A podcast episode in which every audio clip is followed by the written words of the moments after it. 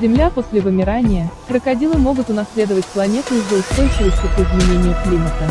Земля после вымирания, крокодилы могут унаследовать планету из-за устойчивости к изменению климата. Крокодилы бродили по Земле в течение почти 100 миллионов лет. И одной из главных причин чрезвычайно долговечной вида оказалась уникальная репродуктивная биология и навыки практического воспитания потомства. Эти качества могут помочь крокодилам снова адаптироваться к изменению климата. Как пишет Нузвик, об этом свидетельствуют результаты нового исследования. Со времен своего появления крокодилы пережили два массовых вымирания, одно 66 миллионов лет назад из-за мощного удара астероида, в результате которого были уничтожены динозавры, а другое 33 миллиона лет назад, причиной которого стал упадок жизни в океанах. Более того, крокодилы – последний уцелевший вид из группы архозавров, которые некогда жили на всех континентах в течение более чем 200 миллионов лет. Ранее исследователи выделяли несколько факторов, включая со способностью месяцами обходиться без еды или входить в состояние анабиоза в очень холодную зиму. Эти способности могли сделать весомый вклад в эволюционный успех этих хищников. Однако, существует еще много неизвестных приемов, которые позволили крокодилам так долго выживать.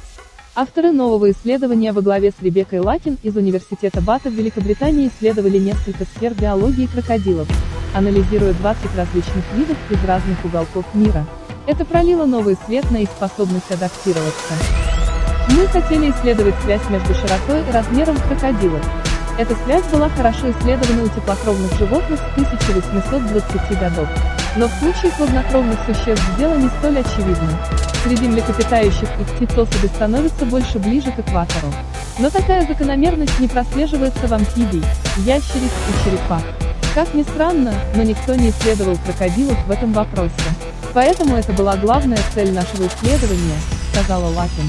Она добавила, что ее команда также хотела исследовать связь между биологией крокодилов, размер тела, яиц, размер потомства и тому подобное, их средой, широта проживания, инкубационная температура и прочее.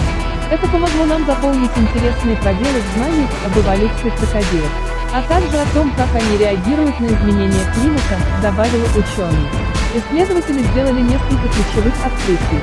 Во-первых, меньшие виды крокодилов склонны жить в широтах ближе к экватору, а большие в более высоких широтах. Такая же закономерность наблюдается и в размерах найденных окаменелых останков этих существ. Во-вторых, закономерности между количеством и размером яиц не наблюдается. По словам ученых, это интересный факт. Поскольку обычно такая связь есть из-за ограниченных возможностей самки. И, наконец, ученые не нашли связи между широтой проживания и инкубационной температурой для яиц крокодилов. У черепах идеальная инкубационная температура для яиц коррелируется с местом на планете, где виды живут. Это делает их уязвимыми к климатическим изменениям. Если годовая температура в месте обитания черепах меняется, яйца могут умереть. Но крокодилы неуязвимы к таким эффектам.